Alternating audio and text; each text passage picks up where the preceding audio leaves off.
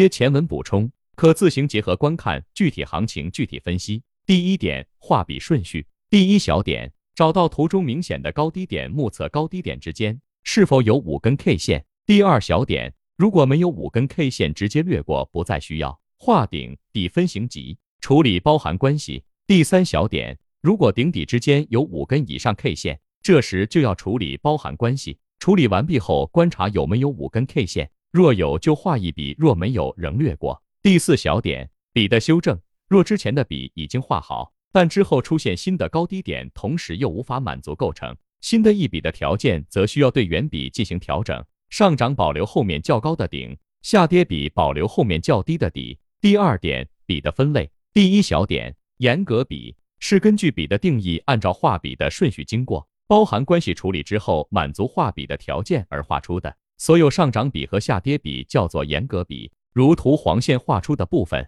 第二小点，修正笔是指在画笔的过程中，根据画笔的步骤，前面已经成笔，但其后又出现高点或低点，但却不能形成新的一笔向上笔，就取后面高点较高的顶分型作为修正后的上涨笔的顶；下跌笔就取后面低点较低的底分型。作为修正好的下跌笔的底，如图中零根一不成笔，只有四根 K 线；一根二也不成比，只有四根 K 线；二根三成比，当二低于一，只能取一这个顶。所以一到三连成比，三十四成比。第三小点，次高次低点成比，是指在快速变动的行情中，能明显的看到有上涨或下跌走势，但由于行情变动较快，处理完包含关系后，却达不到成比的五根 K 线，但后面的次高或次低点。再次形成顶分型和底分型，且这个次高的顶分型也明显高于前面的底分型，或次低位形成的底分型也明显低于前面的顶分型。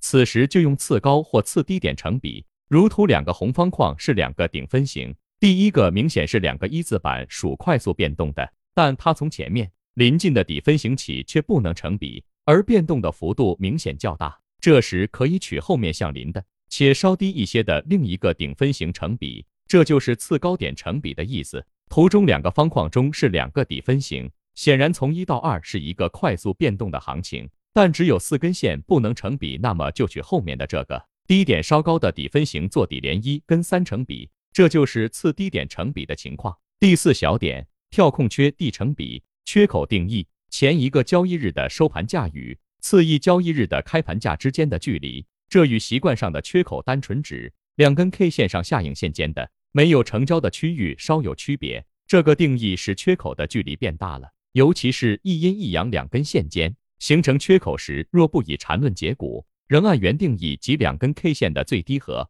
最高点之间没有成交的区域，缺口成比的要求。第一小点，日线级别中无论指数或是个股缺口不成比。第二小点。三十分钟级别指数跳空二十个点，个股跳空百分之五可成比，指前一个交易日的收盘价和次交易日的开盘价之间。第三小点，五分钟级别指数跳空十个点，个股跳空百分之二点五可成比。第四小点，要求无论是三十分钟级别或是五分钟级别跳空缺口后三根 K 线不能回头封闭缺口，否则不能成比，包含形成跳空缺口的那根 K 线，这样就剩两根了。